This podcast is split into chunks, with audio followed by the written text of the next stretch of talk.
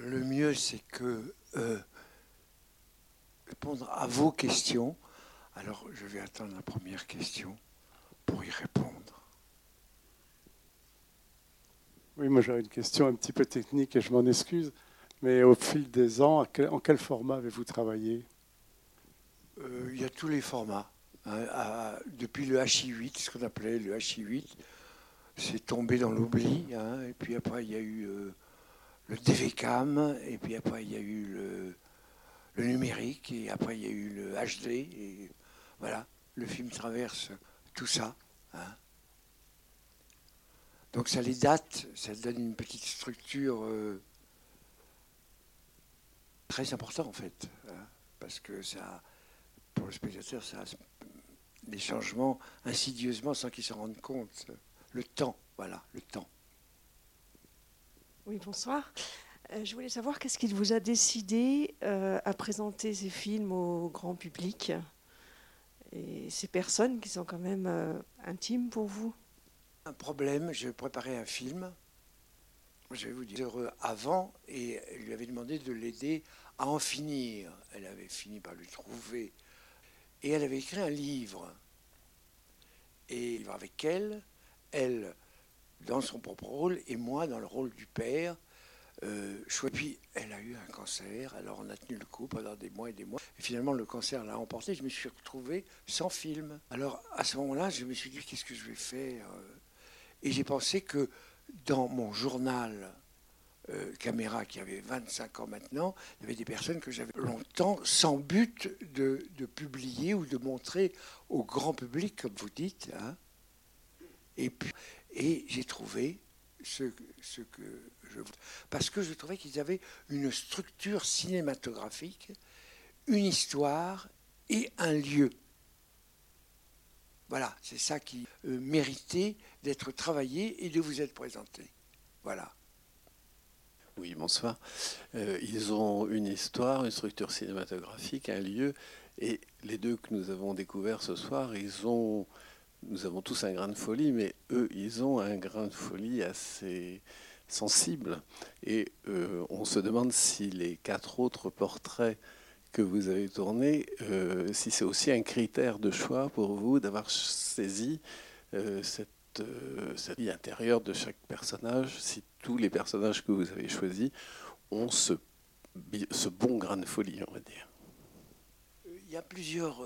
C'est un peu mouvant dans le sens que euh, ce grain de folie, c'est une vie entière qui est résumée en 50 minutes. Et donc le cinéma se focalise dans ce qu'il y a d'un tout petit peu particulier chez l'individu. Vous n'avez pas toute la partie normale de leur vie, vous avez simplement la partie un tout petit peu... Euh, alors ça, c'est une chose. Et effectivement, euh, moi, je suis plutôt attiré par des personnes comme ça parce que, sans doute, étant moi-même euh, détenteur d'un grand chaos intérieur, ce sont mes frères. Et d'abord de les filmer me calme. Et ensuite, je crois que de les filmer, eux, les calme aussi. Donc, on est sur le même chemin. D'ailleurs, ils s'en rendent compte petit à petit parce que mon, euh, mon d'année en année ne faiblissant pas, ils pensent que je suis quand même un de leurs frères en, comme dit très justement Jacotte, en cinglerie un peu. Hein.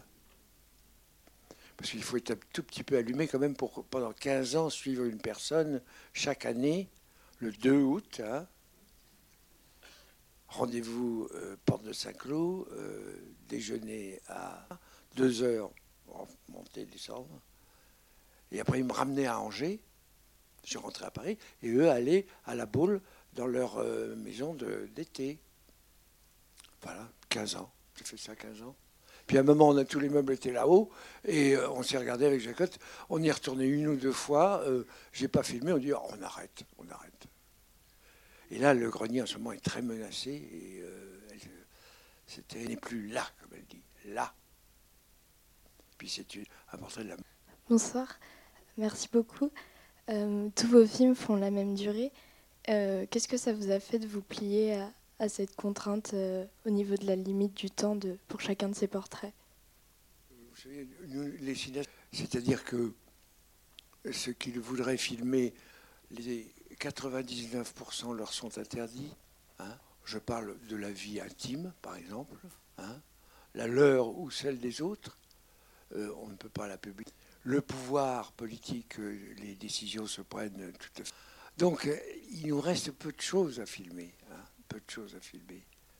Sauf des personnes qui petit à petit acceptent votre présence et petit à petit libèrent un peu un terrain miné, un peu, hein, bah, avec des, des interdits. Et vous-même, vous devez payer un peu de votre personne parce que c'est des conversations. Et une liberté quand même parce que quand les films sont terminés, monter, je leur montre et je leur dis, si vous me demandez de couper quelque chose, je le fais, sans discuter avec vous. Et par exemple pour Daniel, où il y a quand même des confidences un peu, un peu, un peu, un peu fortes, euh, il, a laissé passer. Quoi. Mais il était au bout de sa vie. Il était au bout de sa vie, c'est-à-dire qu'il il n'était plus apte à vivre avec tout ce qu'il avait sur le dos. Et je n'ai pas tout montré, évidemment. Et il a fini par ne plus s'alimenter, puis il est mort il y, a, il, y a, il y a, deux mois, deux, trois mois. Je suis très heureux d'avoir gardé euh, une trace de lui. C'est, euh, voilà. En fait, j'archive des gens que je rencontre et qui m'intéressent et qui semblent avoir une petite réserve euh, cinématographique. Voilà. Et, là, je suis presque heureux de filmer et seul, en plus de ça, en phase 2, donc euh, sans aucun problème d'équipe et d'argent même, et de temps, vous vous rendez compte? Et de temps. Question banale, euh, vous en êtes heureux et eux Est-ce qu'ils ont vu euh, ce que vous avez filmé? Oui, en particulier Jacotte, vous n'avez pas toujours été indulgent avec elle. La caméra se pose sur des parties de son corps. Totalement. Oui. Totalement. Mais vous savez, elle s'est rendue compte aussi que euh, qu'elle régnait sur le film. Oui. Elle est le film de A jusqu'à Z. Avec effectivement, de temps en temps, elle a la, pauvre idée à l'extrême, elle est, mais euh, elle est là. Et c'est, c'est une. Mais son mari aussi, il prend de plus en plus d'importance avec son humour et son regard. Euh, son mari, je l'avais déjà filmé dans un de mes films, mm. qui s'appelle Vie, qui est aussi qui le portrait de quatre, quatre, personnes, dont lui, qui est un chirurgien extrêmement euh, connu, et qui faisait sa dernière opération parce qu'il était euh, à l'âge de la retraite euh, à l'Hôtel Dieu à Paris. Alors là, six opérations de la cataracte en une matinée à l'intérieur de la salle d'opération, et seul avec une caméra, et un masque en plus c'était merveilleux. C'est-à-dire que vous vivez pleinement l'intégrale de ce que vous pouvez être au mieux, en fait. Et ça, c'est très, excitant, quoi. Et Daniel a eu le temps aussi. ah oui, oui. oui, oui, le, film est, fini depuis, euh, depuis un an. Hmm. vous l'aviez rencontré comment? Je l'ai rencontré, euh, il était élève à l'école de cinéma et en 68, il y a eu une, protestation contre tous ceux qui détenaient un pouvoir euh, intellectuel. Et les élèves de l'IDEC ont décidé de virer leur direction et de les expulser de, l'école de cinéma. Et nous, on était un petit peu fous et on est venu les aider. Et le directeur de, l'école de cinéma, de l'IDEC, était le même qu'à mon époque, moi. Et, et on faisait une haie comme ça, et on attendait qu'il sorte. Il me voit. Il me dit, vous, ici, vous. On avait un lien, un vrai lien. Puis il était cinéaste. Hein D'ailleurs, le petit portrait de sa mère, le petit extrait de sa mère est une merveille absolue. Euh, dont je me suis emparé, mais il fallait que je prouve aux spectateurs, quand je disais la preuve cinématographique, euh, cinématographique voilà moi ce qui m'a la preuve que c'était un bon. Je disais, c'est un bon cinéaste. Et là, où est la preuve? Et là, en quelques plans, je trouve qu'il la donne, la preuve. Comment vous procédiez pour les tournages En fait, ça semble improvisé, mais j'imagine que vous faisiez des repérages d'une année sur l'autre ou d'un jour à l'autre en ce qui concerne. Non, non, non. Comme je n'avais pas l'intention d'en faire des films, euh, donc je n'avais aucune règle. J'étais là, simplement. J'étais là devant ce qui pouvait arriver d'intéressant quand j'étais bien placé, de bonne humeur, que la personne inventait un geste ou une parole tout d'un coup que je trouvais magnifique, de pouvoir l'enregistrer sur le moment. Mais je passais des heures avec eux à discuter, à, me promener, on allait au cinéma, on allait gratter, on faisait des tas de choses, mais j'avais toujours ma caméra avec moi. Comme si j'avais un petit carnet où je notais de temps en temps euh, ce qui était intéressant, vous voyez, où je faisais des croquis si j'étais aussi simple et aussi un peu, un peu long, et euh, voilà. Et toujours placé quand même, c'était une espèce de règle à un angle où, s'il se passait quelque chose, je pouvais filmer. Et je me suis aperçu, euh, quand j'ai commencé à filmer tout seul, que quand j'entrais quelque part, je me mettais dans, dans l'angle où je pouvais filmer. Cadré, en fait, au cas où. Au cas où. Il a fait un beau panoramique comme ça de la voiture. Et au milieu du panoramique, son président a reçu une balle dans son panoramique quand la voiture a disparu. Il était là il était là. Voilà, le problème, c'est d'être là. Et moi, j'ai une petite anecdote qui m'a toujours poursuivi toute ma vie. J'étais, j'ai tourné mon premier film avec une comédienne assez connue qui s'appelait Romy Schneider. Et puis, euh, elle avait 24 ans, moi j'en avais 28, 29. Et puis, euh, on tourne la nuit, et puis tout d'un coup, elle disparaît, alors qu'elle était très disciplinée. Et je me dis, elle, de temps en temps, quand elle avait un coup de blues, elle, se sifflait une bouteille. Elle est peut-être allée, elle a peut-être eu un coup comme ça. Alors je fais les bistrots et je la... Dans un café qui allait fermer, dans un espèce de petit espace qui n'existe plus, où les vitres étaient un peu opaques, où les habitués se réunissaient sans être vus des autres. Et elle était devant une bouteille de Bordeaux à moitié vide. Elle me regarde, elle était assise, je me souviens, je la regarde. Il y avait tout le désespoir de ce qu'elle avait traversé qu'elle n'avait pas pu dompter seulement en buvant, et un petit éclat dans l'œil parce que je l'avais trouvée et que j'allais la ramener au travail.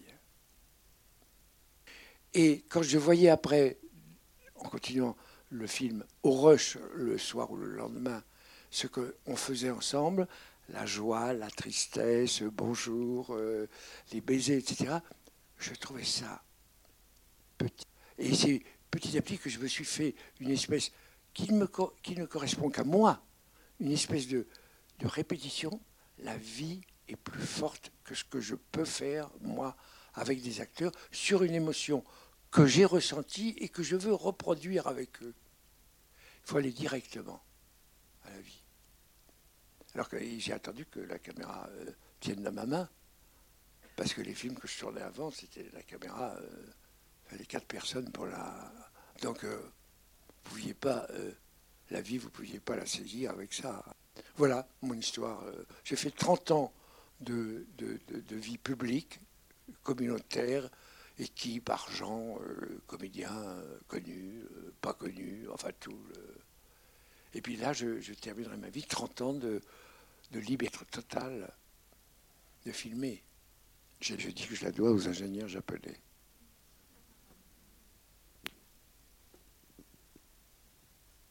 Merci. Euh, c'est magnifique euh, ces, portraits. J'avais vu d'autres de vos œuvres, mais je me suis toujours interrogé comment vous faisiez pour créer une sorte d'interaction avec la caméra, si vous la preniez à l'épaule, au point, si vous étiez toujours rivé en train de regarder l'écran de la caméra, ou si vous aviez une optique, ou si vous posiez la, la caméra un peu d'un côté et que vous regardiez les gens en face en même temps pour créer cette forme d'interaction. Parce qu'ils vous parlent, des fois vous leur répondez. Et je voulais savoir comment vous travaillez ça en fait. J'ai commencé à, à, à l'œilleton. Hein. J'avais l'œilleton pour euh, exactement être comme dans une salle, vous voyez, l'écran, et ne pas voir le hors-champ. Je, voulais être comme dans la salle, voir ce que les spectateurs allaient voir.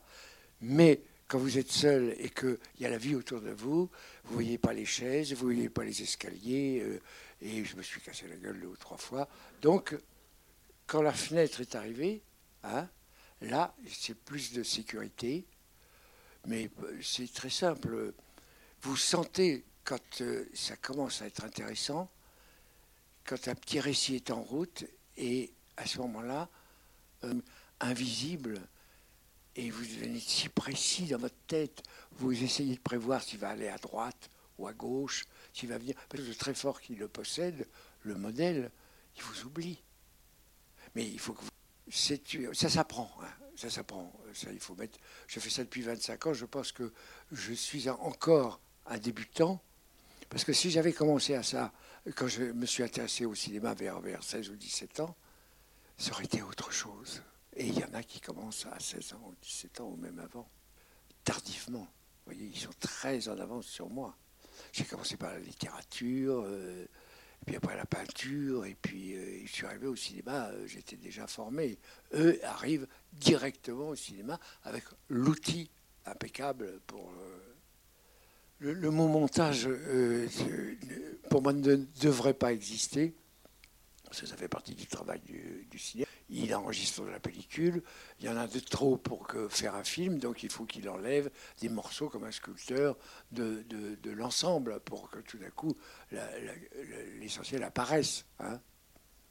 Donc, euh, moi je suis monteur, mais comme la masse d'informations est si grande et qu'il y a une sorte de lassitude d'avoir tout ça, il faut que vous ayez un partenaire.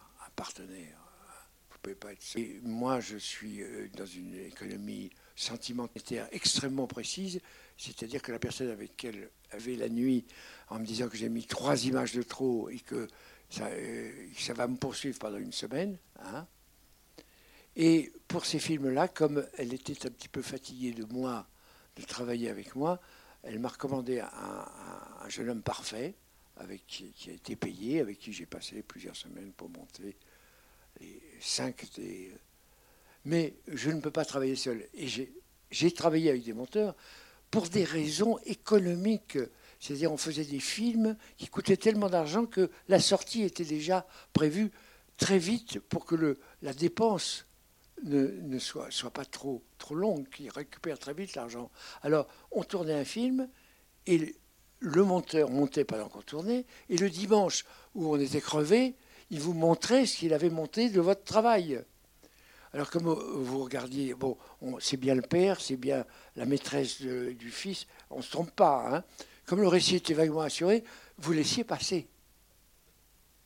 Vous vous rendez compte C'est des conditions économiques absolument démentes.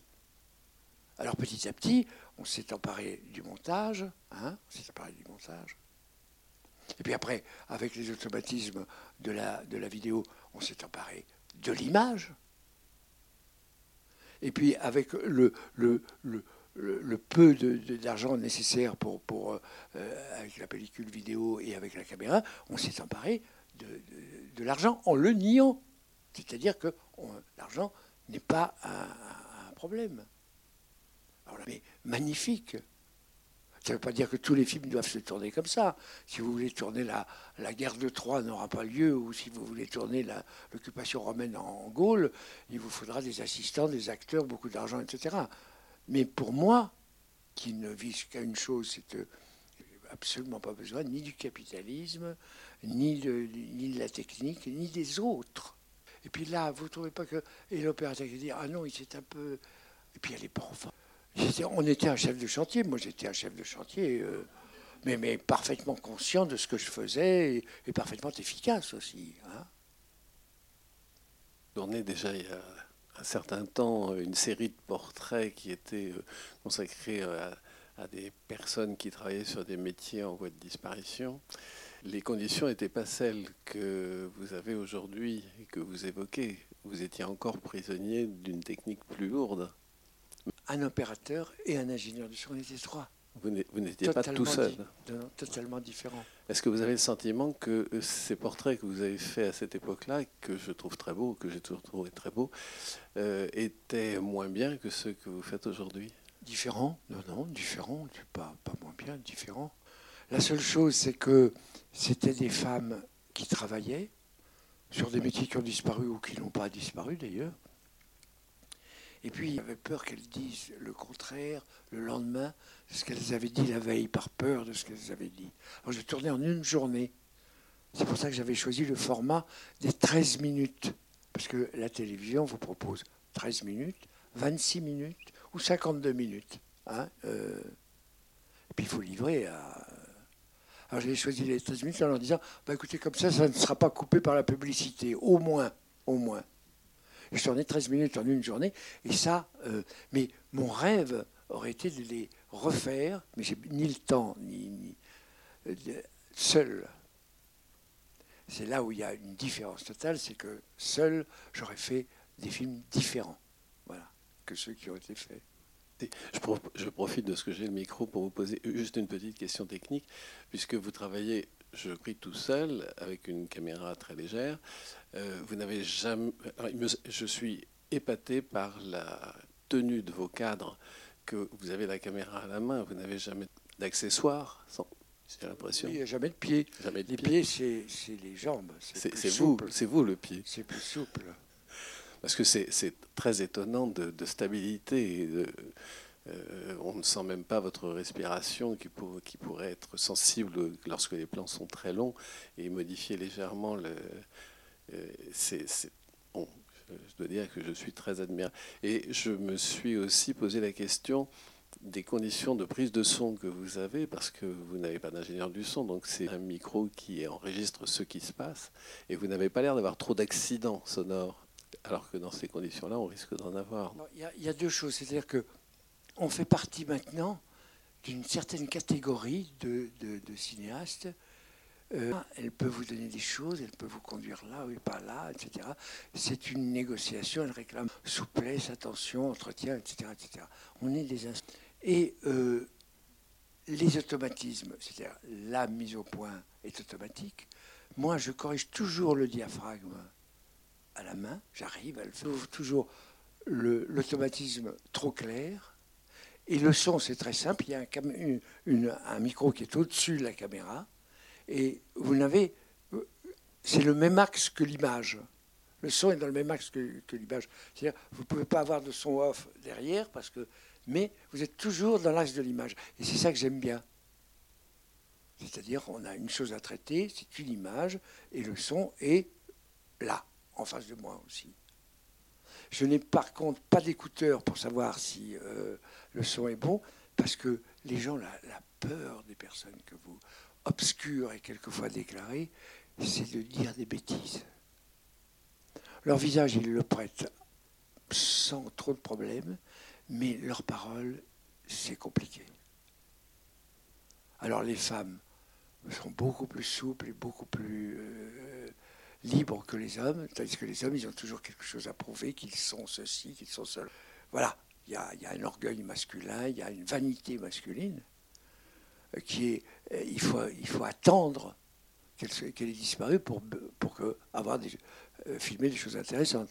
Il faut, et les, les femmes, parce que c'est un ra- rapport entre un homme qui filme et une femme qui est filmée, c'est plus, plus souple, c'est plus, plus agréable. Quand je tourne, je ne fais que tout d'un coup dans l'immense plan que je tourne de mon réveil à mon, à mon coucher, parce que c'est une déformation professionnelle. hein.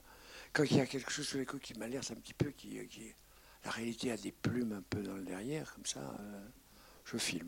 Il y a un escalier étrange ici qui est en colimaçon, qui, qui mène au bureau de la directrice. Comme si on montait en haut d'un clocher. Alors j'ai filmé ça, j'étais très content. Moi je lis Enfin, les journaux depuis euh, mon enfance. hein. Je lis quatre journaux par jour. Je suis curieux comme une pie de toutes les manifestations, les faits divers les plus. euh, hein Donc, euh, effectivement, on cherche dans la réalité du, jour. Euh, sauf que moi, je concentre toujours sur des personnes. J'ai jamais fait un film sur une institution, sur une idée, sur. il faut que ce soit une personne. Et en fait, c'est un peu l'histoire de mes rapports avec cette personne. Donc des choses très, très basiques. hein. Je n'ai jamais fait des, un film sur, autour de la Révolution, autour de. J'ai jamais écrit un article théorique sur le cinéma. Parce que je me disais, si un jour je le fais, je serai prisonnier de ma théorie et je n'aurai plus la, euh, la, la vague innocence qu'il faut quand même conserver pour, euh, pour filmer. Là, hein, Ici, fait attention. ici, parce que euh, ils en passent deux par semaine. Très bien. Et puis la deuxième question. J'ai fait un film, euh, un long métrage dont euh, je ne peux pas parler pour l'instant, mais qui sortira au mois de, juin. Et à ce moment-là, j'aurai la sagesse de m'arrêter, non pas de filmer, mais de, de faire des films pour la salle. C'est une chose, une discipline très particulière. C'est parce qu'on monte le film en pensant à la salle. On, euh, est obligé de se déplacer, va les entrer quand même un petit peu pour savoir si on va trouver un tout petit peu. C'est un jeu, euh, alors comme j'ai fait ça depuis 60 euh, ans, vous voyez, je vais m'arrêter, mais je vais continuer à faire des portraits. Et j'ai dans mon quartier un jeune chocolatier qui vend des chocolats délicieux, fabrique dans un petit laboratoire en banlieue, avec une ouvrière et deux ouvriers, et une africaine. Donc, lui ne recevra plus, ne pourra plus vendre les, les chocolats de son père. Donc, il a décidé de les fabriquer lui-même. Mais comme il a un petit ami à, à Lyon, il veut que ça se passe à Lyon. Alors il est en train de chercher un magasin à Lyon, et à côté du magasin qui est une, un laboratoire où il fabriquera en même temps la fin de la fabrication de son père, lui, la recherche de la boutique à Lyon, je ferai connaissance avec son camarade, et je ferai l'ouverture, et vous vous rendez compte, c'est maintenant, je ne sais pas. Hein. Alors j'aurai deux ou trois chantiers comme ça, et, je les proposerai directement à la télévision. Voilà. Hein. Voilà. Et je pense que je monterai au ciel, hein, comme on disait dans, mon enfance, en train de tourner un portrait. Voilà. Et il y a des portraits de, que j'adore de Cézanne, je ne me compare pas à Cézanne, qui, ne sont pas terminés. Il peint une partie, mais lui, c'est pas parce qu'il meurt, c'est parce qu'il pense que ça ne se termine pas. C'est impossible à terminer c'est toujours un processus de, en, route, donc on ne termine pas. Et il a raison. Euh, vous qui avez effectué un bon nombre de portraits, du coup, euh, est-ce que vous accepteriez de qu'on vous filme, qu'on vous fasse un portrait vous aussi avant votre Pierre Limosin qui en 95 a fait un portrait de moi pour une, une série s'appelle. Et c'est l'année où j'ai décidé que euh, je n'ai pas du tout l'intention de me montrer euh, au public. Alors, j'ai quand même une faille dans ma. J'ai fait un film quand même, et euh, on me voit, et comme par hasard, au lieu de faire euh, simplement un. Je ne sais pas, un honnête boutiquier ou un, professeur, je me suis bombardé président de la République et j'ai nommé Vincent Lindon Premier ministre. Mais il n'y avait pas de texte, donc on n'était pas comédien. Et puis on s'amusait à partir de notre euh, situation de cinéaste et de comédien, de temps en temps on se prenait hein, pour. Euh, mais je, non, je ne m'intéresse pas assez. Cracher le morceau. Alors, on revient à ce qu'on disait tout à l'heure. Cracher le morceau entièrement sur moi-même. Est-ce que je supporterais de le faire? En tout cas, je peux vous garantir que, garantir que si je vous dis tout, vous ne supporterez pas le film. Ça, c'est sûr. Et vous-même, si vous faites votre autoportrait, si vous dites tout, euh, ben, ça sera exactement la même chose. Hein. Donc, il y a des limites à tout. Hein. Il y a des limites à tout. Et là, vous avez vu des portraits quand même qui sont un tout petit peu verrouillés quand même. Tout petit peu. Euh, Je rebondis sur ce que vous disiez tout à l'heure à propos des rapidement, enfin, des femmes entre guillemets plus faciles à filmer dans un premier temps que les hommes. Euh, pourquoi, du coup, sur les six portraits, n'y a-t-il qu'une femme? Très bonne question, il n'y a pas de réponse. Je dois avoir d'autres portraits de femmes enfouis, mais euh, comme en général, on filme des personnes avec qui on a des rapports un peu, un peu personnels, disons, pour ne pas dire intimes, c'est difficile de, euh, les montrer. Voilà. Et comme Jacotte, on était débarrassé de tout ça, c'est plus simple. C'est la seule réponse, il n'y en a pas d'autre. Mais effectivement, s'il y avait une femme de plus, ça serait assez sympathique. Trois, ça ferait un tout petit peu euh, le droit, être dans le 1, être chic et bon genre, mais euh, Il n'y en a qu'une, et effectivement, c'est un petit défaut. Hein. Dans le film que j'ai fait sur, sur le milieu politique pater, la seule qu'on voyait, elle était au lit. Je l'ai fait exprès, totalement exprès, pour bien indiquer que les hommes de pouvoir euh, sont des hommes. Hein. Le pouvoir appartient aux hommes. Et quand les hommes sont fatigués de l'exercer, sont, épuisés dans leur journée, ils réclament des femmes pour se calmer, pour se distraire, pour s'endormir. Comme les avocats qui ont plaidé pendant trois heures, comme les cinéastes qui ont tourné pendant sept heures de la journée. Il y a, une espèce de c'est une, je m'excuse de vous dire ça, mais c'est comme ça un peu que la, dans, ces, occupations un tout petit peu euh, difficiles, comment ça se passe? Euh, vous dites que vous n'aimez pas être filmé, mais vous êtes très présent dans vos films, et c'est ce qui en fait la beauté aussi. C'est-à-dire que, que euh, vous parlez à certains moments. Euh, bon, c'est en fait le portrait de quelqu'un, mais aussi un peu des autoportraits. Je disais, mais moi, je ne me montre pas mon visage, etc. etc. Je faisais un peu. Hein il me dit, mais écoutez, on entend votre voix tout le temps, et c'est beaucoup plus indiscret que votre visage. Et il avait raison. Il avait raison. Que je fais, on entend beaucoup ma voix. Un moment magique, on n'a pas envie de l'interrompre, on n'a pas envie qu'il s'arrête. Alors quelquefois quand j'arrive et que je dis, oh, j'attends de calme, de, de tranquillité. De... 10h30 presque. 10h30, ça va, ça va. Hein dire pour terminer quand même, je vais essayer de trouver une... Ah voilà, je trouve une petite anecdote, parce que elle m'embarrasse, mais les anecdotes pas. Quand mais quel film? J'avais des copains qui écrivaient des scénarios, qui etc.. Moi je ne savais pas. Et un jour je me trouvais dans un café à minuit qui donne sur le jardin du Luxembourg. Et tout d'un coup rentre un type qui vendait le, un journal qui s'appelle le New York Herald Tribune, qui était imprimé vers 11h du soir et qui était vendu d'abord la nuit. Comme ça, il faisait une clientèle. il avait une casquette avec le New York Herald Tribune, les journaux comme ça. Et il disait, je le vois, je me dis, je vais faire mon premier film avec lui. Alors, je lui parle, je lui demande où je peux le joindre, etc. On s'entend, euh, il me raconte sa vie, je construis un petit peu l'affaire. Et puis, euh, une semaine avant de tourner, il m'a dit Je ne peux pas faire le film. Je lui dit Mais comment? Mais oui, parce qu'ils m'ont nommé correcteur, parce que c'était un, intellectuel absolu. Ils m'ont nommé correcteur au journal, et ils ne veulent pas que je fasse le vendeur. Je lui dit C'est pas possible. Alors je suis allé voir les Américains, et ils m'ont dit Pas question. Alors il n'y avait plus de films. Et j'habitais à Montparnasse. Je passe devant un café qui s'appelle Le Select, qui est en face de la coupole, et je vois un type qui prend son petit déjeuner derrière la vitre de la terrasse. Et je me dis, mais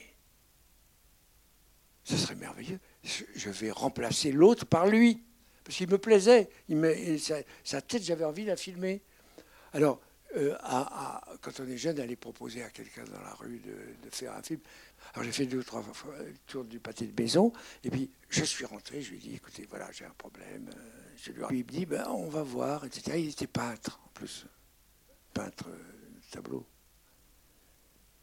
Et j'ai fait le film avec lui. C'est-à-dire que j'ai fait un gros mensonge.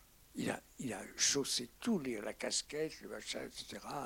Il ne parlait pas, donc on pouvait le prendre pour un Américain. Donc j'ai fauté dans le réel et j'ai fauté dans la fiction. J'ai fait une espèce de mélange des deux. Et ça m'a poursuivi comme euh, quelque chose, un tiraillement.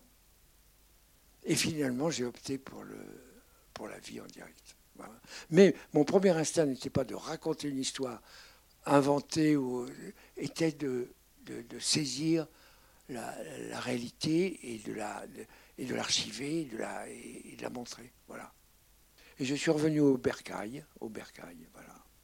Eh bien, merci, merci d'être là, merci d'être là.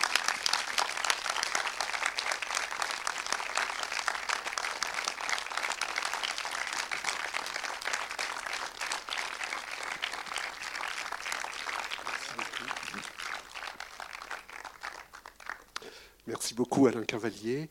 Vous dites que c'est l'attention qui est un outil de cinéaste.